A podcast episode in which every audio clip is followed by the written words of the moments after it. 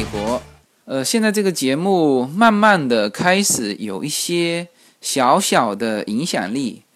呃，我看我这几天在那个 Google 和百度上搜嘛，就是你只要输入随口说美国，呃，基本上前面四条五条那全部是我的声音，而且这四五条呢还还分了不同的平台啊，比如说喜马拉雅的啊上一条，还有其他的。个这个转载我的不同的音频平台，它都还只上一条啊。然后我还搜了 Google 的，呃，居然有这个英文的平台，就是不是国内的这个音频平台，是英文的音频平台也转载我的，然后做的还不错，这个很清楚啊。什么？当然标题里面是我的中文啊这些题目，但是整个平台是。是老外的一个平，然后前几天二十七号吧，国内的时间是二十七号，就是周三，喜马拉雅的首页呢，也把我的这个专辑啊，以及我个人的一个介绍，这个放到他们首页，这个我看到当然很高兴了，呃，至少这个这个叶子不再反对我在做这个节目了。呃，感觉他这几天态度会好转很啊。我之前如果说我我去我去做档节目，他说你去做什么节目？你你那个碗洗了吗？嗯，对我现在说我去做一档节目，啊，他还觉得好吧好吧，那我跟小孩都出去玩，你在家里给你一个私人时间，你就做节目吧。啊，至少叶子的态度转变了，所以我非常高兴啊，也非常感谢这个喜马拉雅的。这些主编编辑们，那这一期呢，还是回到这个小孩教育这一块的话题吧。呃，我有个朋友，他给我推送了一篇文章，就是关于东西方教育的。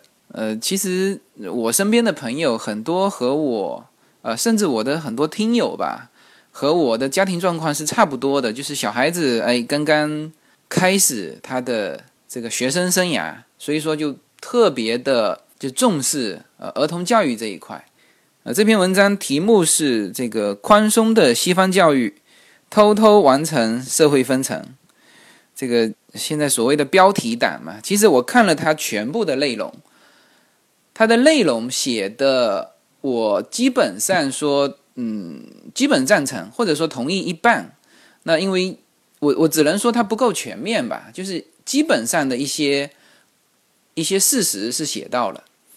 但是它的这个标题其实和它的内容不是很一致。现在标题党嘛，就是用标题来吸引眼球，这个我也能理解。但是这个标题我是否定态度的，我是反对的。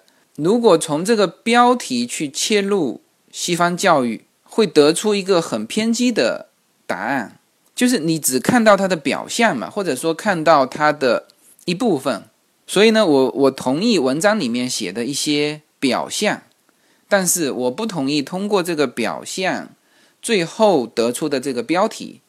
所以今天要跟大家呢来聊一聊这篇文章以及我自己的一些观点。这篇文章写什么呢？主要的观点呢就是说，就是其实也是现在的一些观点，就觉得说西方教育啊非常非常的放松，很宽松。老师呢，基本上都是比较耐心，呃，是以一种鼓励的方式，啊，那家庭教育呢，好也好好好像看上去也是啊，比较耐心，以一种鼓励的方式，哎，你看这个小孩子带出来，又其实又很乖，啊，又创新能力又很强，啊，又有自我意识，啊，是好像什么什么什么都好。那这篇文章呢，就就提到了，他说其实。在这些之外，还有很多我们不知道的。那比如说，他提到了啊，为什么就故事里面的一个人物呢？一定要让小学上私立学校，一定要让小孩去参加各种的辅导班。因此呢，他得出的结论就是，公立学校呢只是提供最基础的一些教育啊，那是给穷人的。你在这个基础之上。你要么去参加大量的辅导班来提高自己，要么你就索性抛弃公立学校去读私立学校。那么你今后的小孩才有可能培养成这个社会的精英。那么你如果不干这两件事情，就把小孩丢到那个非常宽松环境的公立学校去。文章里面是这么写的：就学生可以不承担任何压力，然后快乐的几年之后，他们或者去社区大学再混几年，或者就直接去找一些底层的体力工作度日，或者是拿失业补助在街上闲逛，然后从而得出说。西方教育实际上是通过一个宽松的过程，偷偷完成社会的分层。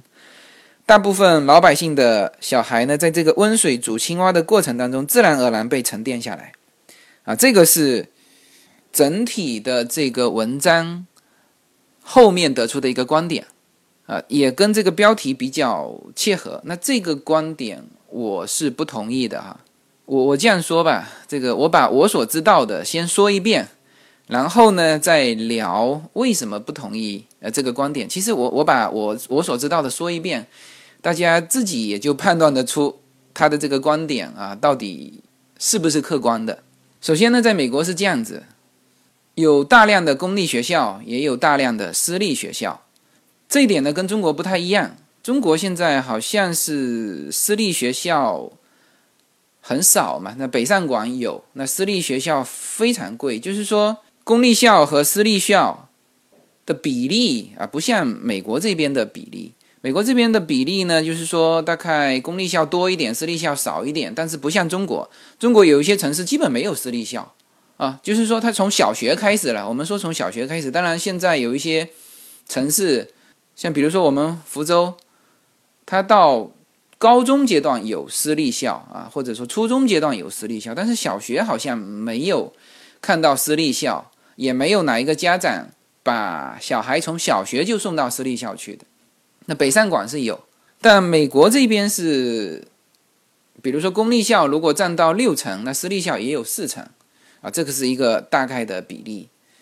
然后呢，公立校里面是有分分分层级的，那我不知道最低分是多少哈。那反正我我所知道，大概一般的公立校是六分到七分。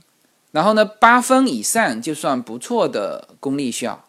那比如说是学十分的，像像我这个 Temple City 的小学，那是十分的小学，那就就其实是一个学区了。你像我隔壁，他刚刚花了九十一万买了我隔壁的这个房子，为的就是两个小孩在这边上学。因为 Temple City 是这样子，它的小学也是十分，初中也是十分，高中也是十分。就是它整个就是一个学区，像 Temple City 的这种学区，在洛杉矶呢，其实还是有好几个的哈。那除了十分，那其实八分、九分的也不错。那有些区域是这样子，就是比如说小学它是八分的，初中是九分的啊，高中又是十分的啊，比如说是这样子，他们都有这个都有分数的。啊，你一查也就查得到这这这个学区怎么样，所以这一点上和文章里面说到的说公立学校全部都是只提供基础的，或者说给给普通人的，或者说就是这帮人毕业之后就是干去干体力劳动者，那是不不对的哈。不要说十分的学校，我刚刚和一个我的朋友在聊，他聊到。因为我说我我我住在这边，主要是小孩想上这个好的小学嘛。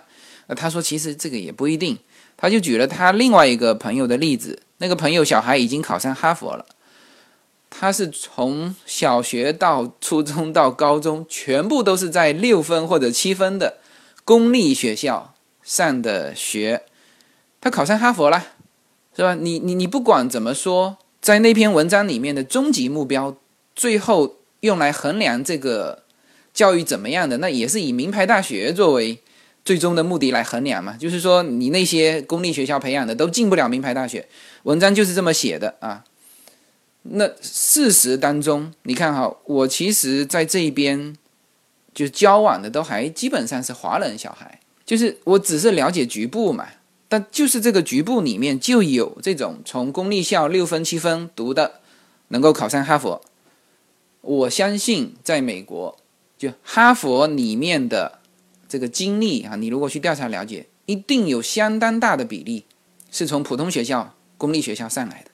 那么你这个比例啊，一旦就超过，比如说三分之一，你其实那个观点就不成立了，是吧？你啊，你比如说一半一半吧，啊，一半的哈佛毕业生是从普通的公立学校上来的，一半的哈佛毕业生是从私立学校上来。问题是你美，你整个在美国公立校跟私立校的比例就是差不多的呀。那你如果整个哈佛是这个比例的话，那也就是说，私立校你其实没有效果嘛，是吧？你或者说你整个哈佛里面是大多数是从私立校毕业的啊，比如说超过七十，你如果说有超过七十的学生是私立校进来的，那我觉得哎，应该说私立校的这个效果好。但是据我了解，没有这么大的比重。你在名牌大学里面的，你去看他的学校，相当多都是公立大学上来的。所以那个观点，我我就不同意了。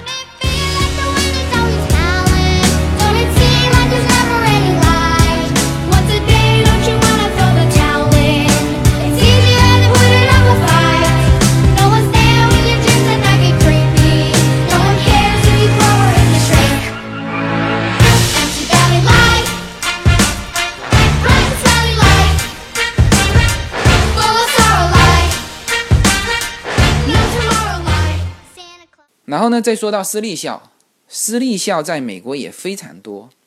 当然，最好的私立校啊，就是那种你不仅要有钱，你还要混到那个圈子，还要互相推荐才能上得到的那种私立学校啊。甚至你你本身是什么什么什么什么会员啊，那种学校，呃，当然素质是非常高的。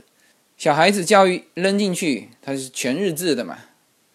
基本上你不用管了，非常严格，那个都是按照这个英国王室来训练的。那这里面呢，就跟那个什么轻松啊、愉快啊，呃，都没关系了，啊，很有可能这个所受教育的严谨程度、严格程度，呃，比比新加坡还要新加坡啊。这是 私立学校的顶尖这一层，但顶尖这一层，我觉得对于新移民来说。几乎是不可能的，因为叶子就有一个朋友，这个小孩是很优秀了，然后呢去面试，小孩各个方面他觉得都还可以，但问题是人家还要考核你的家长啊，他自己到后面就非常的沮丧，就是说其实他认为是家长的缘故，就这个妈妈认为是他的缘故导致了他小孩上不了这个学校。就他们家其实很有钱，就是你说多少钱吧，他都有。但是人家要考核你的家庭，所以像这种顶尖的学校，我觉得是教学质量是高，但是呢，和和大部分的啊新移民没太大关系。好，下来私立学校是什么呢？是富人学校。当然，这个富人也是属于这个你有钱，然后有一些你愿意给这个小孩投入。就考核小孩，觉得 OK 就收进去了。那这些学校呢，是现在从国内到这边的很多的优秀的家庭，他可以选择这个方面的私立学校。那当然，这个这种学校呢，你进去有的时候啊，也会给你造成压力。这比如说吧，这个叶子另外一个朋友，他小孩就在这种学校，那个学校是非常好的。学费恩贵啊，这这个，那反正他们家当时就是衡量了一下，这个学费觉得还负担得起，就咬咬牙垫垫脚就上了。结果进去之后，到现在呢，确实各个方面压力很大，因为进去的都是都是很有钱的人。这个他们说就有这么件事情了，就是呃他们家小孩的同学过生日，呃呃，在美国这边都有这样的，就是。就是办一个生日 party 吧，你也可以办在家里。像我们也去参加过这个 Yuna 的同学的几次的生日趴，你可以把它办在家里，啊，这个家里布置一下，因为美国这边后院都有草皮嘛，你可以搞一个什么充气的跳跳床啊，然后再请一些这个这个吹泡泡的那些艺人啊，那就搞得很欢乐啊，你你在家里也行。就那这种是比较普通的嘛？那你也可以办在什么呢？也可以办在公园，啊，带一些吃的去啊，这些都是比较正常的办 party 的，大家都办得起的方式。那么，就是叶子这个朋友，他的这个小孩进的这个富人学校呢，怎么办这个生日趴的？请全班同学去佛州的迪士尼乐园，从这边哦，他们是在加州，要飞机就包机包到佛州。然后呢，机票家长就是这个生日趴的这个家长全出，就是一个家长一个小孩到那边住宿玩全部包掉。然后呢，向全班同学发出邀请，然后他们家呢最后就没去，找了个借口就没去了。为什么呢？他在想，好，这下你小孩办生日趴，我请你请我。那回头我小孩办生日趴的时候，我要以一个什么样的规格来办？还有，到了那边，人家可是包机把你就带你们一家过去玩的。那么你小孩总要送礼物吧？就是生日礼物，生日礼物，你送什么？送什么合适？所以说，哎，他也觉得压力很大。那这是，嗯，这个我感觉就是说，你你反正。有有有钱，那也可以送小孩去，就是都能进得去啊，倒不是像第一层那种，你根本就进不去。当然了，就是说各个家庭量力而行。那有一些家庭他就是有这个实力，那当然是很好。我我这个观点哈，就不是说那个那个那个顶级的你就不用去，不是的，我是说你有能力，如果如果有能力去。你当然小孩能够混到那个圈子，就是说你不要觉得压力太大，就还是叶子的这个朋友，呃，读的那个小孩读的那个学校。那有一次呢，他是在这个加州这边来办这个生日趴，就另外一个班上的小孩，然后呢，他就带了小孩去了。那个小孩就是生日趴的那个小孩的妈妈也是个华人，所以所以他就他就带着小孩，那小孩之间也玩的比较好，那就带了去了。到了那个地方之后呢，他看到很多那个好莱坞明星啊，然后就，然后就呆住了，然后就一直看，因为那个都是很大牌明星，然后一直心里一直一直有这个疑问：这个这个是本能吗？是本能吗？呃，本来想忍住的，后来还是忍不住，就问了那个生日趴小孩的妈妈说：“哎，这些人是本能吗？”这个问题当然问问出来就很 low 了哈。呃，但那个生日趴小孩的这个妈妈说：“啊，这就是他们他们啊。”他说：“为什么呢？为什么能够这些好莱坞明星能够过来呢？是因为这个孩子的爸爸是好莱坞的一个制片方，原来就有交往的跟这些明星，所以说，哎，这个家庭活动嘛，呃，这些人就都来。哎，这个就是圈子啊，是吧？那如果说他这个家庭有这种。”和这个圈子能够接洽上的一些事情，啊，那就那就很好啊，那有这个圈子你就接洽上了嘛，是吧？这个这个就是说到的私立学校的第二个阶层嘛。那还有一些私立学校是什么呢？反正国内非常多的留学生都是上最第三层的。我我现在要说到的这个私立学校，这个私立学校。其实师资力量还不如公立学校，比如说八分以上的。那么他怎么？他其实就是吸引国际留学生，呃，钱很贵啊，收这种国际留学生，然后一进去就会发现，全校几乎全是中国人。然后那些小孩虽然生在美国，但跟生在中国没什么不一样。然后父母又不在身边，上完课之后，这小孩一群一群都是。聚着，要么聚到你家，要么聚到我家，然后家里又都没大人啊。那当然，我说的这些是 high school 的啊，初中、高中的这些小孩，呃，这些学校很多啊，这些也都是私立学校，你交一点钱，你就可以来上，感觉是留学生。但是呢，这些就这些学校就别别跟这个刚才说的私立的一级、二级的这个学校比了，甚至我觉得哈。教学质量还不如公立的，然后呢，在这边搞出事情的又都是这些学校的学生啊，这个是我所了解的美国这边的公立校和私立校啊，大概的一种状况，就是说这里面其实是蛮复杂的。公立校分不同的学分，好的公立校人家很好，差的公立校人家也能进哈佛的，也有这种例子啊。私立校也分啊，一二三啊，这个是学校。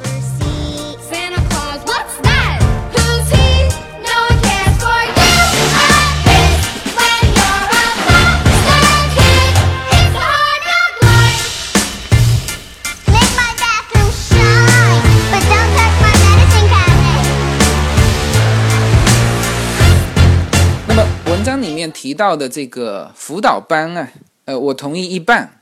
就是文章里面提到，就是说，他说，在美国，一个不去辅导班补课、不花大价钱学习才艺、参加社会活动、丰富自己履历的孩子，几乎没有可能进入名牌大学。这个观点哈，我我赞成一半。呃，在美国这边是这样子，就是我们所接触到的华人家庭都很注重孩子的培养。啊，所以基本上，像呃，我们家优娜是，呃，他现在是跑去周末嘛，今天周六，他跑去学画画去了。然后他平时还学什么呢？周三是这个跆拳道，周五是是学芭蕾舞，周二是钢琴。然后呢，到现在天气冷嘛，游泳这一块是是都没怎么去，但是一到稍微天气热一点。他会继续开始学游泳，然后呢，他这一段这一段时间还参加了我们这边一个比较大型的演出的一个一个一个培训。呃，他是这样做的哈，我我这个机构是培训表演的，但是呢，我培训的这个表演最后会在一个非常大的一个舞台，很正式的一个演出，是一个大型的歌剧。等于是最后汇报演出，但事实上他他又不是不是汇报演出，是正正规规的这一边的一一个演出。我就向社会收这个演员嘛，小演员嘛，然后呢，我培训你，啊，培训总共要培训三个月，然后呢，UNA 会去参加那个大型的演出，啊，像这些都是穿插的，像这些都是不是说很固定的，啊，有的，比如说这个季度我就报了这个，然后夏令营我又报了 Performing Arts。啊，这种 UNA 这些就报了很多，然后我们这种家庭算算报的多的吗？不是，是算正常的，就是华人小孩基本上都这么报。叶子的那些朋友啊，就是基本上都是小孩的妈妈了，基本上都是这么报的。那你就看看小孩自己了，比如说你都给他报，他有些呢有兴趣，他就。他会级别一一一段一段的升上去嘛？啊，比如说这个他有兴趣画画，那那个老师说他回头呢会把画的比较好的这些小孩呢在某个地方办一个画展，哎，然后呢你如果再学上去，那你可能又会到更高的一个地方去办画展，那那有一些人可能会赏识你的画，那这个慢慢慢慢就进入到这种通道里面去了。那你学跆拳道也是嘛，这个。一级一级的往上升，所以说我比较同意文章里面的这句话，就是说，你如果都不送小孩去辅导班的，那那确实是墨西哥小孩都这样。你去看像嗯优娜这个学校，因为他能够送小孩进这个学校的绝大部分哈，对小孩是有要求的啊，所以说各类的 after school 啊，各类的辅导班。呃，在他们同学当中也很普遍。那么有一些，比如说很一般的公立校，那他可能这个大部分的小孩都是墨西哥家庭小孩，连 after school 都没钱给他上的。那小孩就是到两三点他就回来了嘛，然后剩下的就看你家庭教育了。那正常的大部分墨西哥家庭到三点之后，就是因为一堆小孩嘛，老大带头去公园玩。所以说，你到了下午看到很多是墨西哥小孩，我可能老说墨西哥不太好哈，就是就这些一般普通，嗯，或者说对于小孩不看重的家庭，啊，这些都是都在公园里面撒撒开了去玩嘛。可能我这个区，或者说我们这附近黑人比较少，我看到的说在外面闲逛的黑人小孩好像还不多。呃，反而我在我的这个周边看到，就看到少数的黑人，他们有的教育是很很重视的。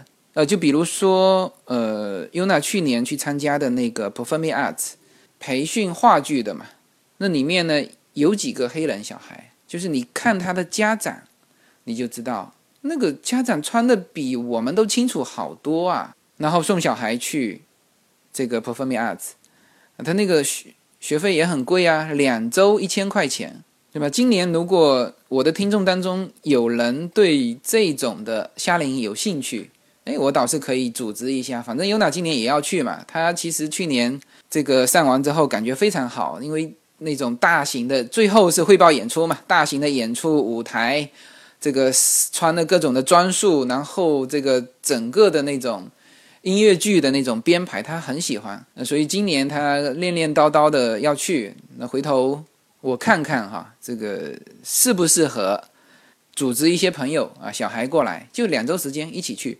就是说，这种的辅导班，对于这个你对小孩有要求的这种家庭，你是肯定要上，你是逃不过的。呃，像我们家是这样子哈，就是说我之前也说过，我们连 After School 都不愿意去上，因为 After School 它其实就是辅导功课。那么 After School 省心嘛，就是小孩由 After School 的人自己去接嘛，接完。就到 After School 那，我们家长是六点去接就可以了。就是你可以有时间什么呢？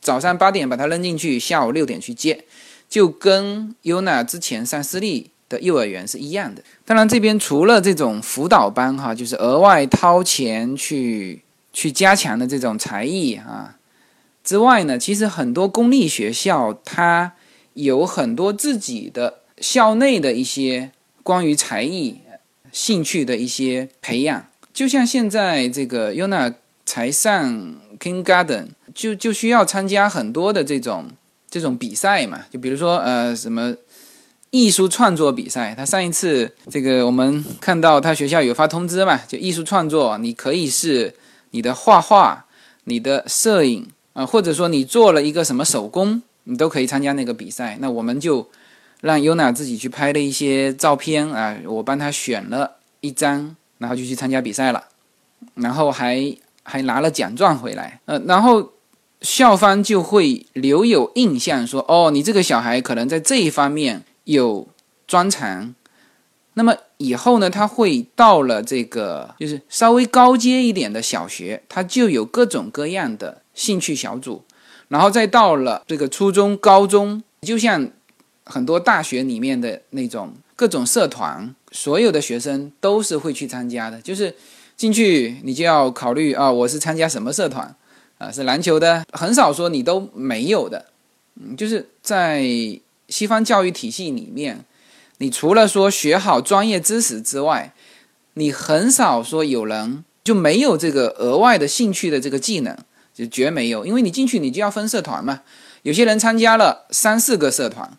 有些人参加一个社团，那就没有说没有社团的。所以说，在这种公立学校，就正常基础培训里面，他那个文章里面说到的说，呃，就是只提供这种普通的、呃最基础的给穷人的这种教育培养，呃，这个我是不同意的。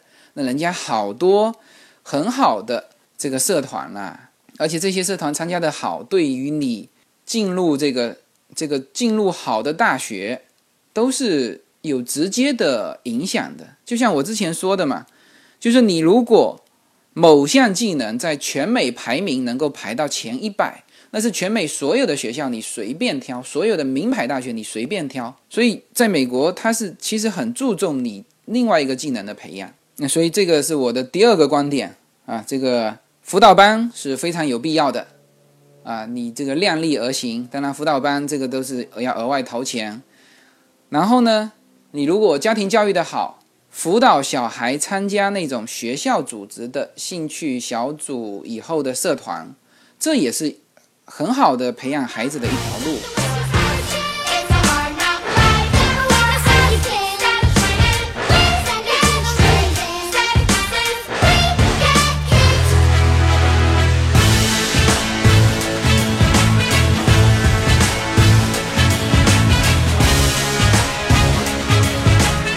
呃然后这篇文章呢我也不说这篇文章嘛其实现在我们中国啊这个国内聊某件事情，都是直接把它扁平化掉，就是要么宽松，要么严格，你都不区分一下这个年龄段吗？是吧？它不同的年龄段的要求不同嘛。比如说，现在那个像 Yuna 这种 Kindergarten，你叫他去这个背很重的书包，你叫他去学。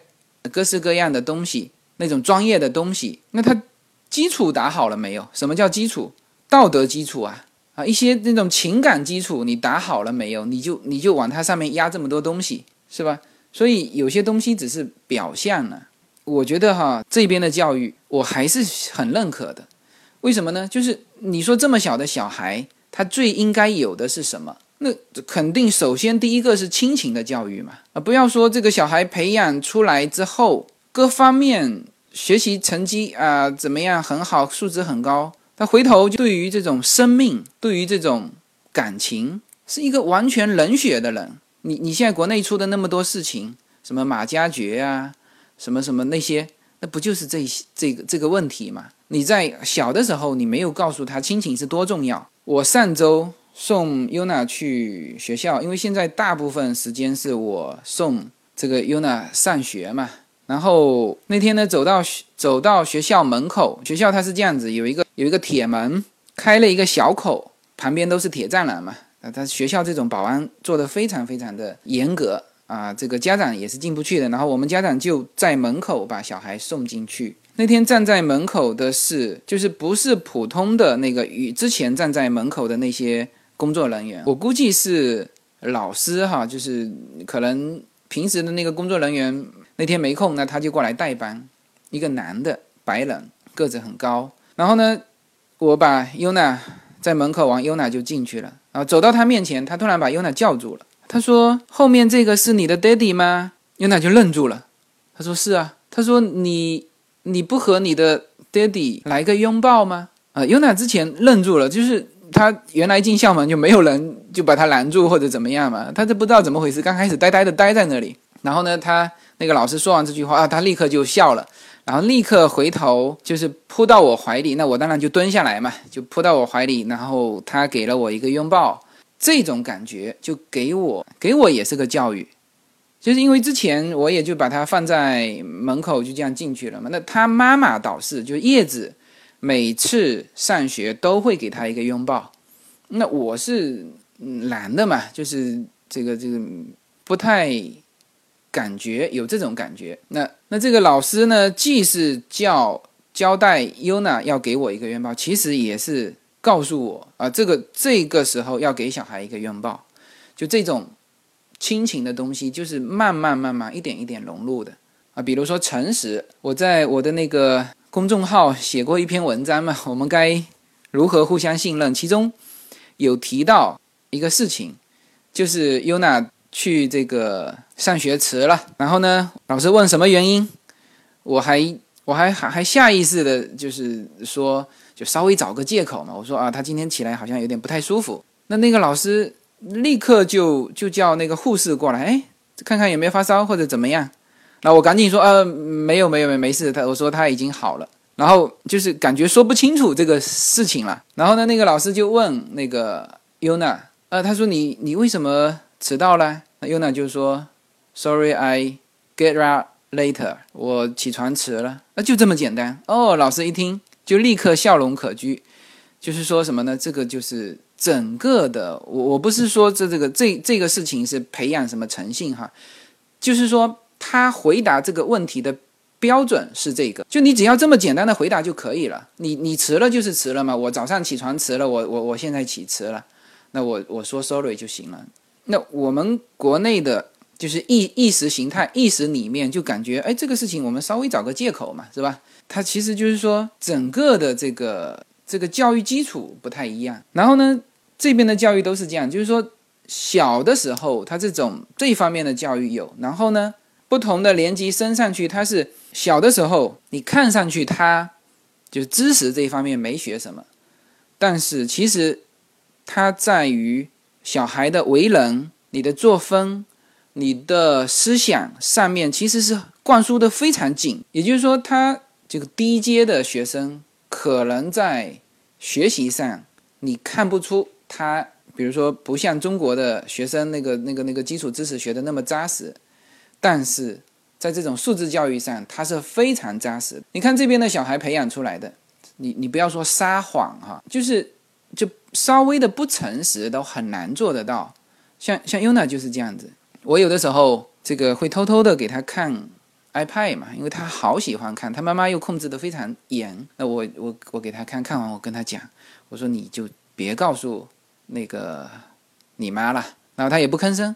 他妈回来，他主动跟他妈说，他说爸爸刚才给我看了一会儿 iPad，但是我做了多少多少事情，我觉得我可以看这个 iPad，呃，我还可以做一些你觉得要我做的事情啊，什什么样什么样？那就是你叫他说不诚实。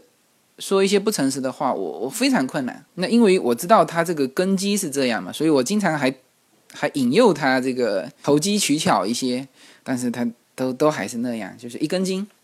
然后呢，其实美国是这样子，到了越往上学习压力是越大。到了大学阶段，你去看，你说美国宽松，你去到美国的大学去看一看，那个真的是比中国的大学的努力程度要强十倍。啊，当然，这个中国名牌大学我不说哈，这个大家也都很努力。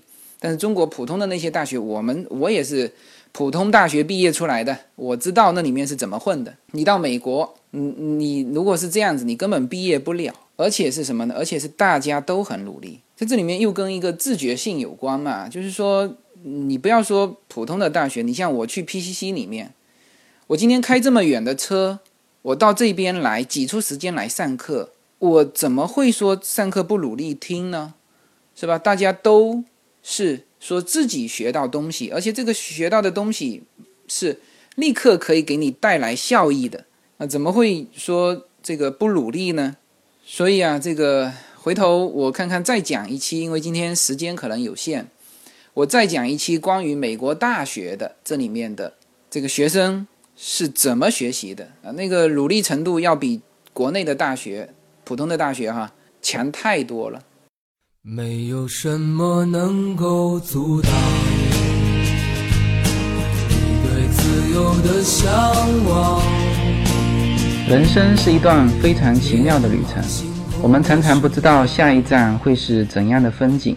每个人的人生之旅都是完全不同的体验，经历过的无论起伏，无论得失，都是自己最珍贵的印记。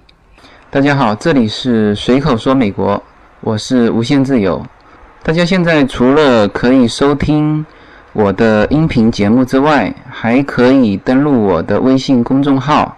呃，我公众号的名字是无限空间，大家可以在公众号中搜寻“无限空间”，然后呢，看到一个高高跳起的背影，那个就是我。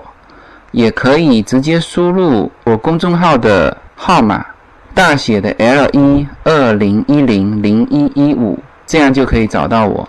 那么在这个公众号中呢，有我曾经行走世界的一些照片啊，也有我自己的一些个人的感想，当然也有与随口说美国相关的很多的照片。大家可以进入公众号之后呢，在历史消息里面去搜寻。呃，一系列的文章、照片都在那里等待大家。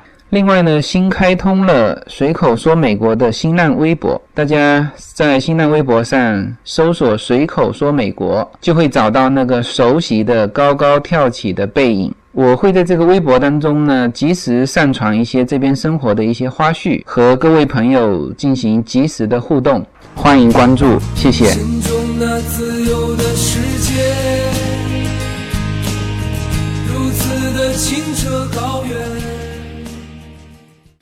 好，最后呢，这个把观点收一下哈。呃，总体来说，一句话：多少投入，多少产出。这个投入呢，既是经济上的投入，也是精力上的投入啊。这个跟小孩自身也有很大的关系，呃，跟家庭的培养也有很大的关系。有条件的家庭啊，当然可以送小孩去这个。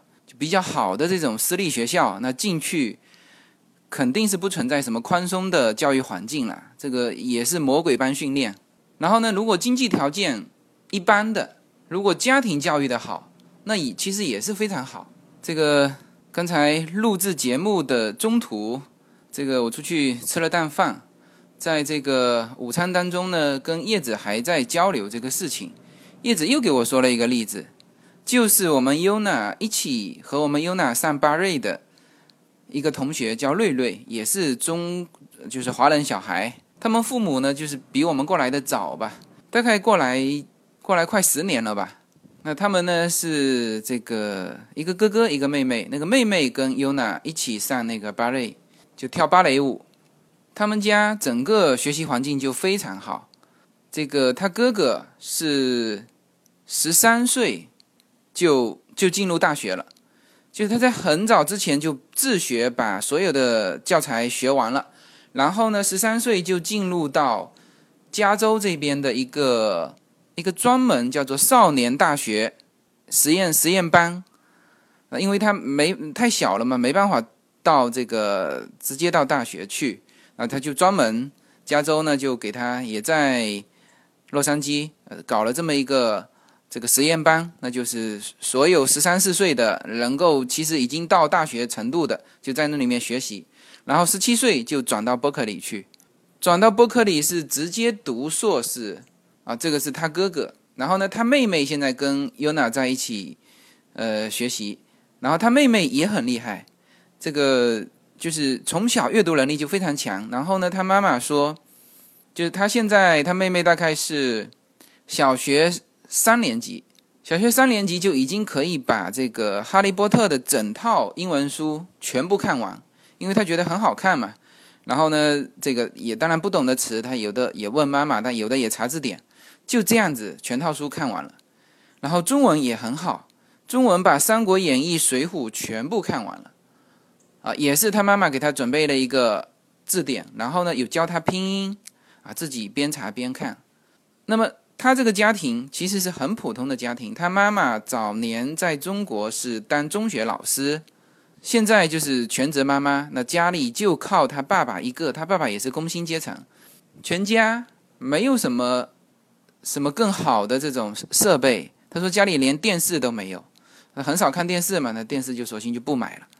然后呢，家里大部分都是书。他说他们全家的乐趣兴趣是。吃完晚饭，全家一起坐下来看书，这个有点像这个犹太人的小孩哈，但是确实就是这个样子。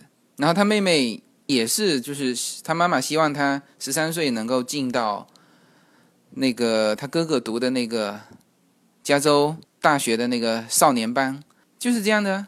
所以你经济条件好的，你可以这样教；你没有经济条件的，你你也可以以自己的方式来教育小孩。所以呢，在美国的华人很多，越来越多，现在是这样子，所以我们也感觉到很很有压力了。这个这位妈妈说呢，就是以前老外看待华人，说华人都是只是功课好，其他方面不行。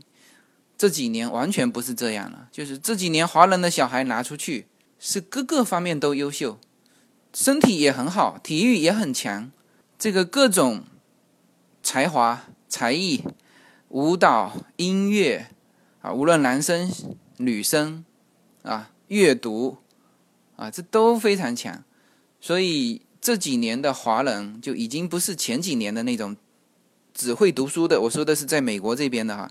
总体来说，一句话就是多少投入多少产出。小孩也一样。呃，有些小孩觉得说，你看他这个国外的小孩好像都很轻松。中国这个学习压力这么大，甚至家长也有这种认为。其实哪里都一样，就是小孩，小孩也是这样。就是你小孩花的精力，你比如说你在学各种才艺技能上，你一定是才艺技能好啊。你你花在看电视上、看这个 iPad 上，那这个最后效果肯定是不好。在美国的华人为什么这么拼呢？